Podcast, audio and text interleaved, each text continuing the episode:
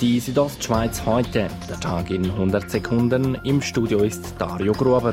Das Coronavirus hat in der Schweiz ein zweites Todesopfer gefordert. Im Kantonsspital in Liestal in Basel-Land ist ein 76-Jähriger an der Erkrankung gestorben, wie die baselländischen Behörden mitteilten. In der Schweiz ist die Zahl der bestätigten Coronavirus-Fälle seit Freitagabend um 71 auf 281 gestiegen. Im Kampf gegen die Coronavirus-Epidemie stellt Italiens Regierung Gebiete im Norden des Landes mit mehreren Millionen Einwohnern unter Quarantäne. Seit heute gilt für große Teile Norditaliens ein grundsätzliches Ein- und Ausreiseverbot.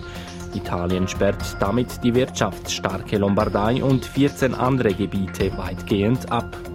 Im Kanton St. Gallen fanden heute die Regierungsratswahlen statt. Gemäß dem Schlussresultat des ersten Wahlgangs wurden die vier bisherigen Regierungsräte bestätigt. Neu gewählt wurde Susanne Hartmann von der CVP. Somit sind fünf von sieben Sitze vergeben. Der zweite Wahlgang findet am 19. April statt. Zum Sport Ski Alpin. Das Wetter spielte heute im norwegischen Kvitfjell nicht mit. Der letzte Weltcup Super-G der Männer musste abgesagt werden. Mauro Gavietzel steht damit als Gewinner der Disziplinenwertung fest. Äh, sehr speziell. Äh, irgendwie kann ich nicht alles fassen. Irgendwo weiß ich, es ein Ziel von mir, ein Traum von mir, wo ich jetzt ein Höckchen setzen kann. Gavietzel gewinnt die kleine Kristallkugel mit drei Punkten Vorsprung vor dem Österreicher Vincent Kriechmeier und 29 Punkte vor dem Norweger Alexander Kilde. Die Südostschweiz heute. Der Tag in 100 Sekunden, auch als Podcast erhältlich.